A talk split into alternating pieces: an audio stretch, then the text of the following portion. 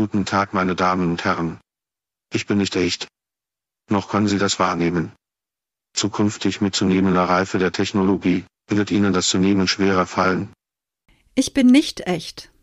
Sie hörten die Audiospur des vom BSI zu Anschauungszwecken produzierten Deepfake-Videos mit unserem Präsidenten Arne Schönbohm.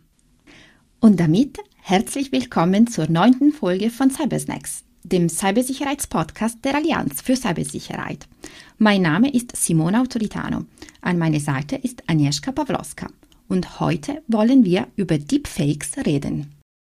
Deepfakes, das sind KI-basierte Technologien, die verwendet werden, um Bilder, Audio- und Videodaten zu erstellen oder zu verändern, sodass synthetische Inhalte entstehen, die aber auch authentisch erscheinen. Wie funktionieren Deepfakes? Wie schwer ist es, Deepfakes zu erstellen und zu erkennen? Und wie real sind die Bedrohungsszenarien? Diese Fragen stellen wir heute Dr. Dominik Dresen. Dr. Dresen arbeitet seit Februar 2020 im BSI und beschäftigt sich mit dem Thema Deepfakes und insbesondere Gesichtsmanipulation im Referat Bewertungsverfahren für EID-Technologien in der Digitalisierung. Herzlich willkommen. Guten Tag.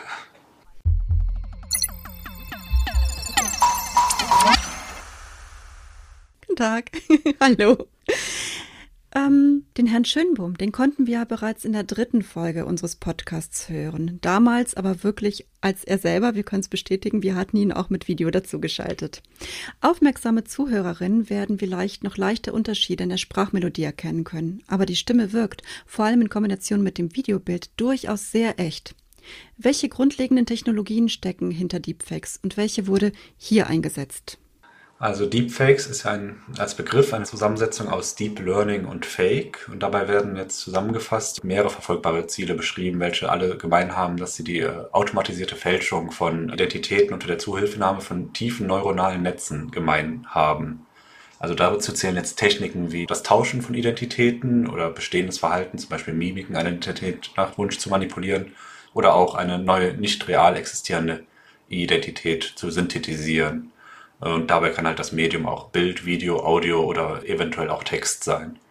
Also jetzt bei dem Beispiel vom Schönbohm haben wir zwei Sachen angewandt. Einmal das Tauschen von zwei Gesichtern, wo jetzt dieser Prozess eigentlich auch noch viele kleine Unterprozesse zerfällt, wie das Erkennen, wo ist das Gesicht, also wo ist die Nase, wo sind die Augen, was man dann mit einem neuronalen Netz macht und dann halt das Erzeugen von dem Gesicht einer neuen Identität, also dem Herrn Schönbohm, aber halt mit den Mimiken und Beleuchtungen und Ausdrücken, wie es das erste Gesicht eigentlich im Originalvideo hatte. Und dann das Tauschen sind dann klassische Algorithmen. Und andere Deepfake-Verfahren, was da angewendet wurde, war ein Text-to-Speech-Verfahren, also dass man praktisch die Stimme von Herrn Schönbohm aus einem Text heraus erzeugt hat, also dass man halt die Sprachmelodie und den Sprachklang, die Sprachfarbe in Stile von Herrn Schönbohm praktisch hört was aber, wie Sie gesagt haben, auch manchmal, eben weil es jetzt ein Text-to-Speech-Verfahren war, noch etwas unmelodisch klingen kann. Mhm.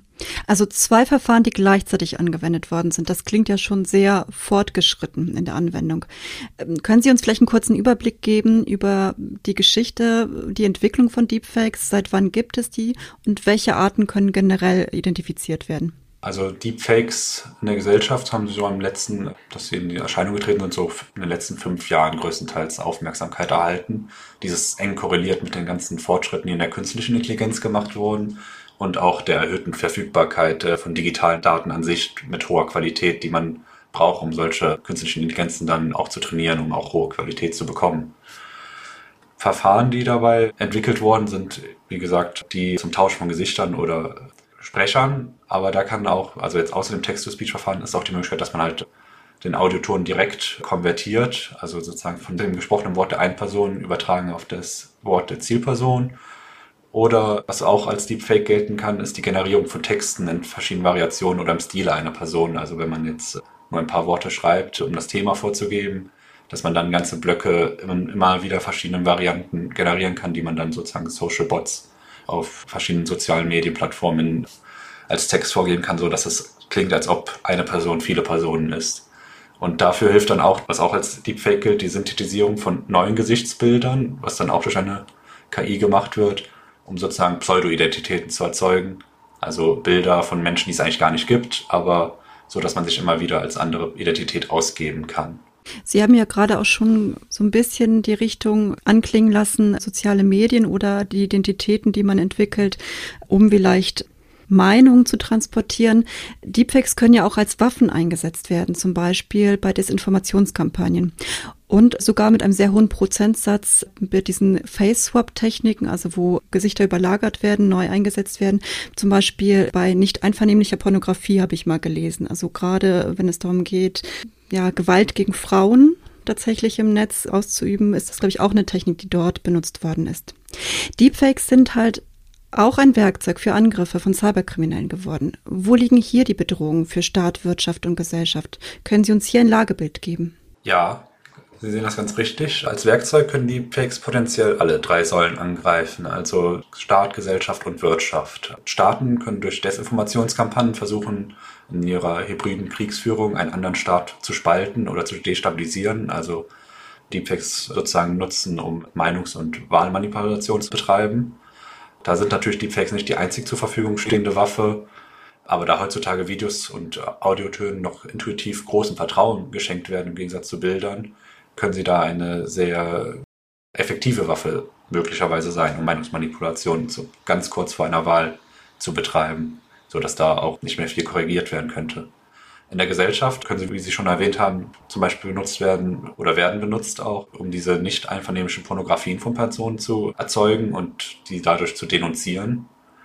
Und wirtschaftlich gibt es auch viele Möglichkeiten. Also die Packs können genutzt werden, um in der Videotelefonie oder bei reinen Telefonanrufen Betrug durchzuführen. Hier ist der CEO-Fraud als Beispiel zu nennen, bei welchem ein Betrüger mit der Stimme des Chefs bei einem Unternehmen anruft, Dringlichkeiten vortäuscht und dann einer verwirrten Person die Überweisung von höheren Geldbeträgen in Auftrag gibt und diese dann auch durchgeführt wird, wodurch dann ein wirtschaftlicher Schaden entsteht.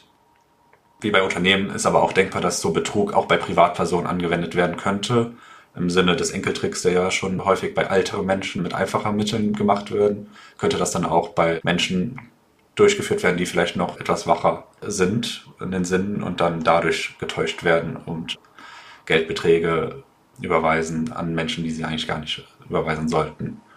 Andere wirtschaftliche Schäden könnten entstehen, wenn zum Beispiel Fernauthentifizierungssysteme mittels Deepfake überwunden werden und so Konten, SIM-Karten und alles Mögliche von nicht existierenden Identitäten erzeugt werden. Und auch in sehr schnelllebigen Märkten wie Aktien, Kryptobörsen, wo die manchmal die Aussagen von einer einzelnen Person die Kurse bestimmen, können durch eine gezielte Desinformationskampagne eine abrupte Kursbewegung erzeugen, die der Angreifer natürlich dann vorhergesehen hat, wodurch er dann eine Erbeutung von höheren Geldbeträgen durchführen könnte.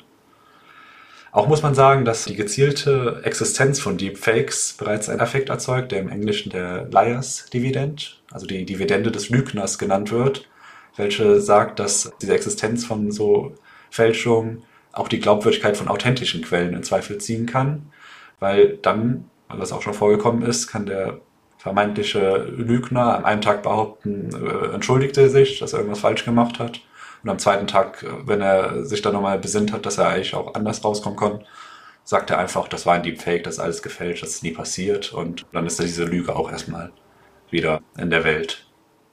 Das ist ja ein sehr breites Bild, also ein Unbehagen der Gesellschaft generell, aber auch eine nächste Stufe von Social Engineering.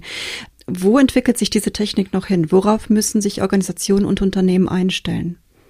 Ja, in den letzten Jahren hat sich gezeigt, besonders bei dem Face-Swapping und auch bei Audio, dass insbesondere die Qualität immer weiter steigt. Also die Bildqualität wird besser, also höhere Auflösung wird erzeugt. Die Ausdrücke der einen Person werden besser übertragen auf die nächste Person.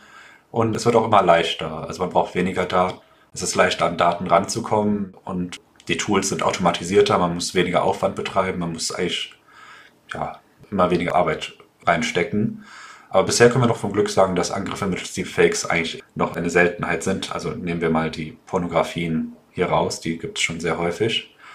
Also zum Beispiel bei der US-Wahl 2020 blieben Desinformationskampagnen mittels Deepfakes größtenteils aus. Also sie wurden erwartet und es wurde davor gewarnt, aber es kursierten eher Falschmeldungen, die mit einfachen Methoden oder durch Darstellungen außerhalb des Kontexts produziert wurden, was dann schon reichte. Also man musste nicht den Aufwand für den Nutzen machen. Und ja, wenn in der Zukunft die Technik entwickelt sich weiter, die Tools werden weiterentwickelt, Wahrscheinlich wird es auch bessere mehr Daten und mehr davon geben in den verschiedenen Medien. Dann sinkt weiter das Kosten-zu-Nutzen-Verhältnis. Es wird günstiger, Deepfakes zu produzieren und man muss wahrscheinlich damit rechnen, dass dann auch mehr Deepfakes produziert werden und mehr Angriffe damit versucht werden würden. Das heißt, die Kosten sinken und der Nutzen bleibt aber gleich oder kann sogar durch vermehrte Angriffe erhöht werden, richtig? Genau, ja. Also man kann ja kreativer werden. Was wir uns heute denken, was möglich ist, kann vielleicht noch ein kreativer Geist noch weiter treiben. Ja, also Deepfakes zu erstellen ist ein bisschen so leichter geworden, aber Deepfakes zu erkennen bleibt äh, sicherlich auf den ersten Blick nicht so einfach. Und genau deswegen haben auch schon einige Forscher versucht, äh, Erkennungssoftware zu entwickeln, die verhindern können, dass Deepfakes für zum Beispiel Desinformationskampagne oder ähnliches genutzt werden. Und wie schwierig ist es wirklich, Deepfakes zu erkennen und kann Erkennungssoftware uns dabei helfen? Mhm. Ja, man muss sagen, heutzutage sind Deepfakes, die von, sagen wir, von Laien hergestellt wurden oder jetzt nicht von wirklichen Visual Effects Profis, noch durch meist sichtbare und hörbare Artefakte zu enttarnen. Also wenn das Gesicht getauscht wurde, jetzt wieder als äh, bekanntester Deepfake-Methode, gibt es oft Fehler an den Übergängen vom Gesicht zum Rest des Kopfes. Die Hauttextur könnte nicht zum Rest des Kopfes passen. Scharfe Konturen im Gesicht, also wie die Zähne, die könnten verschwommen wirken, wenn er einmal dann lächelt und man genau hinschaut. Wenn das Gesicht dann vielleicht teilweise verdeckt wird, könnten offensichtliche Bildfehler entstehen. Also wenn man die Hand vors Gesicht hält, dann hat die KI einfach weniger Informationen zum Swappen und da musste der Algorithmus dann kompensieren. Oder auch wenn das Gesicht in der Profilansicht seitlich betrachtet wird, könnte es zu Verzerrungen kommen. Oder man sieht vielleicht mal eine doppelte Nase oder ähnliches, wenn da der Angreifer sich nicht gut genug darauf vorbereitet hat. Bei Audiofakes, hatten wir ja schon mal gehört, da kann die Stimme noch relativ unnatürlich, monoton klingen. Oder es kann so ein blechender Hintergrund wahrgenommen werden. Auch sehr interessant. Verhaltensbasierte biometrische Aspekte könnten auffallen. Also, dass die Person ist ja nicht die echte Person, das heißt, äh, die Sprechweise ist anders wie üblich. Oder die für die Person typischen Mimiken und Bewegungen beim Sprechen sind anders, als wie sie sonst spricht. Um als Mensch solche Ungereimtheiten dann natürlich zu erkennen, muss man entweder genau hinschauen, hinhören oder auch die Person schon gut kennen. Da kann natürlich jetzt Erkennungssoftware gut unterstützen. Also wenn die Person berühmt ist, so dass man viele authentische Daten besitzt, dann kann man diese verhaltensbasierte Biometrie auch prüfen, wenn man den perfekten Deepfake hat, oder dann braucht man auch den perfekten Schauspieler. Oder man kann dann für die anderen Probleme klassisch mit medienforensischen Methoden nach Artefakten in den Medien suchen, also dass da Bildfehler sind oder ähnliches. Und wenn die angewandte Deepfake-Methode bekannt ist, dann kann man auch Datenbanken erstellen mit diesen Fälschungen, sodass man dann eine Detektions-KI trainiert auf diese Datenbank und diese kann dann automatisch nach diesen typischen Artefakten suchen. Schwierig wird es immer, wenn der Angreifer adaptiv ist, also das heißt, er erkennt die Verteidigungssoftware gut, weil dann nimmt er sich die Verteidigungssoftware und bereitet seinen Angriff darauf vor, dass diese von der Software nicht entdeckt wird. Also das heißt, die Verteidigungssoftware muss auch wieder auf diesen neuen Angriff dann wieder angepasst werden. Und dann bildet sich wieder das Katze-und-Maus-Spiel. Also die Verteidigung verbessert sich, der Angreifer verbessert sich und immer so weiter. Die Generalisierbarkeit von so einer Verteidigung steht noch aus. Und bleiben wir noch kurz beim Thema Deepfakes erkennen. Blockchain-Technologie wird sehr oft jetzt als mögliche Sicherheitsmaßnahme erwähnt. Für wie sinnvoll halten Sie diese Maßnahmen? Wenn ich das richtig verstehe, geht es hierbei meistens darum, dass man digitale Signaturen, also als Authentizitätsnachweis von diesem Medium, nachhält, um dann als Anwender prüfen zu können, dass diese nicht nachträglich zu ihrer Aufnahme manipuliert wurden oder halt, dass dieses Medium so ist, wie es zum Beispiel der Rundfunk auch ausgestrahlt hat. Also man würde nicht die Videos selbst in die Blockchain laden, das wären ja zu viele Daten, sondern man würde halt diese entsprechenden Signaturen hochladen, um dann mit einer Kopie des eigenen Videos diese vergleichen zu können. Also so eine Blockchain könnte dann auch sicherstellen, dass die Daten, nachdem sie in diese Blockchain eingespeist wurden, nicht mehr ohne weiteres manipuliert werden, weil das ist ja dann eines der Hauptmerkmale einer Blockchain. Und was sie halt noch nicht erstmal per se sicherstellt, ist, dass die Daten, die hochgeladen wurden, auch tatsächlich von einer authentischen Person hochgeladen wurden. Also man müsste auch noch eine andere Instanz haben, die halt diese ID des Uploaders authentisch für einen zugänglich macht. Und man müsste auch sicherstellen, dass dieser Uploader halt jetzt diesmal keine bösen Absichten hatte, weil wenn er was Gefälschtes hochlädt, dann hilft einem auch seine Signatur nichts. Und ich denke, die wesentliche Herausforderung ist, dass Videos ständig auch nicht bösartigen Manipulationen unterlegen sind. Also wenn jetzt ein Video aufgenommen wurde in der Kamera, dann wird sie ja meistens noch irgendwie geschnitten in der Berichterstattung oder durch Kompression beim Hochladen entstehen Veränderungen im Bild. Also müsste man dann eine Signatur haben, die auch robust dagegen ist. Also sie müsste so Schnitte erlauben oder Kompressionsfehler, während so etwas wie Deepfakes natürlich die Signatur ändern müssen. Dass man direkt die Aufnahme, also das RGB-Bild des Videos, einfach direkt hasht oder ähnliches, um sie dann zu hinterlegen, das äh, denke ich mal, ist in der gelebten Praxis ist wahrscheinlich eher nicht nützlich. Ja, also wenn man solche robusten Signaturen entwickelt, dann finde ich es auch, glaube ich, sehr interessant, dass man die vielleicht sogar am besten direkt von der Kamera, die sie aufnimmt, diese Signatur berechnen lässt und dann vielleicht auch die Kamera sozusagen als authentische Quelle sozusagen verfolgbar macht.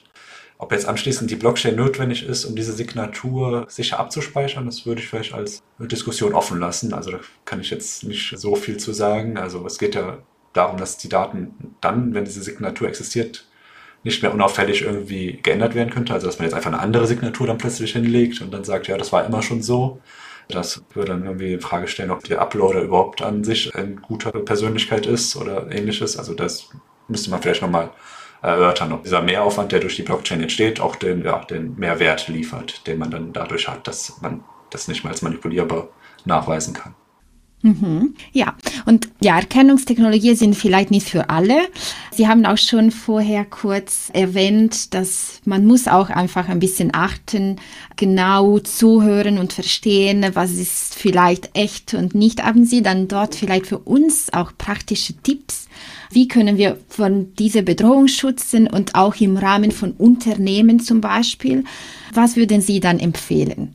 Bildung ist eine gute Verteidigungsmaßnahme, also ein entsprechendes Bewusstsein zum Thema zu haben. Also das hilft schon viel. Also man sollte zunächst sowieso erstmal öffentlich sparsam mit seinen Daten umgehen. Also man sollte es den Angreifer einmal schwierig machen. Wenn man ein Bild von sich hochlädt, also sein Gesicht hochlädt, als Video oder als Tonaufnahme auch ins Internet zur Verfügung stellt, dann sollte das eine bewusste Entscheidung sein und es sollte nicht pauschal an die Öffentlichkeit in einem Medium an jeden geteilt werden. Weil je schwerer es der Angreifer hat, an Daten zu kommen, desto schwerer ist es für ihn eine KI zu trainieren, weil er braucht ja irgendwelche Grundlagen. Dann kann ich jetzt, mag ich immer gerne dieses Beispiel als Vergleich. Also bei Bildern haben wir ja schon dieses Gefühl größtenteils. Also es gibt jetzt seit, weiß ich nicht, 30 Jahren oder sowas Photoshop und wir alle wissen, Werbung oder sonstigen Bildern, die aus dubiosen Quellen kommen, können die immer retuschiert sein, die könnten aus dem Kontext dargestellt werden. Also da hat man vielleicht schon eh so manchmal nicht, dass man direkt glaubt, was man sieht. Und das muss man auch als Gefühl für Videos und Audios dann so langsam jetzt über die Jahre entwickeln. Weil wenn ein Video jetzt dann zum Beispiel eine niedrige Qualität oder Bildartefakte zeigt oder eine Audiodatei merkwürdig klingt, lohnt es sich auf jeden Fall genauer hinzusehen, hinzuhören. Und wenn die Nachricht dem gesunden Menschenverstand sowieso widerspricht, das auch nicht einfach für wahre Münze nehmen und dann äh, erstmal vielleicht andere weitere authentische Quellen hinzunehmen und diese dann auch aus anderen Blickwinkeln sozusagen diese Nachricht zu prüfen. Also genauso auch im Unternehmen, wenn jetzt äh, ein Anruf mit einem ungewöhnlichen Auftrag kommt, sollte man den vielleicht genauer prüfen. Äh, wenn es wirklich ein Anruf vom Chef ist, sogar vielleicht von einer Nummer kommt, die nicht bekannt ist, äh, einmal vielleicht auflegen und den Chef auf bekannten Weise zurückrufen, dann muss der Angreifer ja schon, hat er es auch schon sehr viel schwerer, weil er muss ja dann auch die Nummer abfangen. Und auch bei Aufträgen dann natürlich Vier-Augen-Prinzipien, so organisatorische Maßnahmen können dann helfen, so einen Angriff schwierig zu machen. Und bei Fernidentifikation für wichtige Dokumente oder Informationen, Mehrfaktoren, Authentifizierung, sind eine einfache Maßnahme, die man machen kann, die es dem Angreifer schwerer macht. Also wenn man zum Beispiel zusätzlich noch einen PIN eingeben muss zum Gesicht, dann muss er erstmal auch diesen PIN rausfinden und man kriegt vielleicht eine Meldung, wenn dann eine Falscheingabe gemacht wurde. Wir haben so viel über Bedrohungen gesprochen bis jetzt. Gibt es eine positive Seite von Deepfakes? Etwas besser als nur Bedrohungen zu sprechen? Ja, natürlich. Es ist natürlich nicht immer alles schlecht. ähm, genau, es ist nicht alles schlecht an Deepfakes. Also in der Kunst kann das natürlich ein Werkzeug sein, um mit geringen Kosten und höherer Qualität gegebenenfalls als CGI alte Schauspieler und Persönlichkeiten wieder auf die Leinwand zu erwecken. Also da gab es eine Kunstausstellung 2019, wo Dali, also der berühmte Künstler, als Deepfake wieder auf die Bildschirme gebracht wurde und man dann mit ihm auch interagieren konnte. War natürlich dann ein Schauspieler, aber man konnte dann Selfies mit ihm machen. Das wurde alles so vorbereitet. Oder ja, es wird ja auch auf YouTube sehr viel durch Laien schon präsentiert, dass man auf Deepfake-Basis sozusagen künstliche Gesichter in Kinofilmen noch viel besser darstellen kann, als es diese computergenerierten Bilder bisher schaffen. Und wenn es ein Laie schafft, der brauchte dann wahrscheinlich auch nicht so viel Aufwand wie das Team, das diese 3D-Modelle erzeugen musste. Ja, dann natürlich auch bei der Lippensynchronisation, also von ausländischen Medien. Das kann die Manipulation der Mimik, die man ja auch durch Deepfakes machen kann, helfen, dass man sozusagen besser eine Synchronisation von gesprochenen Lippenbewegungen zu gehörtem Wort hat. Also einfach, dass die Qualität da besser wird und auch, dass halt einfach als natürlicher wirkt. Oder ja, was auch mal vorgestellt wurde, ist, dass man angelehnt an Deepfakes einen alternativen Kompressionsalgorithmus bei Videokommunikation hätte. Also jetzt, wenn man sozusagen ein, zum Beispiel über Zoom miteinander sein Video teilt, dann muss man ja mal seine Bilder gegenseitig schicken, aber man könnte natürlich auch stattdessen einfach nur Informationen schicken über das Internet, die dann auf der anderen Seite reichen, um sozusagen die Mimik und die Gesichtsausdrücke wiederherzustellen. Also sozusagen das sind so reduzierte Informationen und die KI auf der anderen Seite, was dann natürlich mehr Rechenaufwand wäre, könnte dann aber daraus das Gesicht oder die Veränderungen im Gesicht nachberechnen. Und da gibt es starke Reduktionsmöglichkeiten, dadurch, dass man dann halt die Rechenleistung erhöht, die notwendig ist. Aber auch hier kann natürlich kreative Ideen, neue Ideen schöpfen. So lang ist ja das ganze KI-Thema noch nicht in aller Munde. Ich glaube, da sind auf jeden Fall noch Möglichkeiten für kreative Köpfe. Das ist äh, sehr schön zu wissen. Vielen Dank. Vielen Dank für das interessante Gespräch auch von meiner Seite. Und jetzt ist es wieder Zeit für unseren Cybersnacks-Radar. Kurz vor Ende stellen wir Themen vor, die aus unserer Sicht in den nächsten Monaten und der kommenden Zeit cybersicherheitsrelevant sind. Herr Dresen, Sie dürfen anfangen. Haben Sie was auf dem Cybersnacks-Radar? Also angesichts der bevorstehenden Wahl würde ich denken, dass Deepfakes relevant werden könnten, aber da haben wir genug drüber gesprochen. Aber ein weiteres Feld, was wir auch hier bei uns im Referat im BSI behandeln, ist natürlich auch, wie ich schon angesprochen habe, die Authentifizierung mittels Biometrie über das Gesicht oder den Fingerabdruck am Smartphone. Und da kann man ja häufig heutzutage noch als Person äh, vollständigen Zugriff auf alle Informationen, also E-Mails, Finanzkonten über das Smartphone einer Person bekommen, nur vielleicht per Biometrie. Und das hängt natürlich ab von den Einstellungen, die der Benutzer am Gerät gemacht hat, manchmal. Also je nach Plattform existiert die Möglichkeit, dass man durch einen einzigen Fingerabdruck Kontobewegungen in Gang setzen kann. Da auch immer wieder gezeigt wurde, dass eben solche biometrischen Systeme mit moderatem Aufwand überwunden werden können, wenn man das gezielt verfolgt denke ich, dass interessant bleibt, hier die Sicherheit weiterhin zu erhöhen und auch gegebenenfalls weitere technische Maßnahmen einzuführen, welche weniger leicht überwindbar sind. Also, dass man da auch ein bisschen Verantwortung bei den Plattformen mehr setzt, damit die Benutzer eben nicht durch schlechte Einstellungen Tür und Tor öffnen für den Angreifer. Und ja, da würde ich sagen, da haben wir hier ein paar Kollegen von mir auch eine technische Richtlinie momentan ausformuliert, die TR 3166, welche momentan in der Kommentierungsphase ist. Also wenn da jemand in der Community auch Interesse dran hat, sind da Kommentare sehr gerne erwünscht. Oh, vielen Dank für diesen Aufruf. Ich hoffe, viele haben es gehört und beteiligen sich.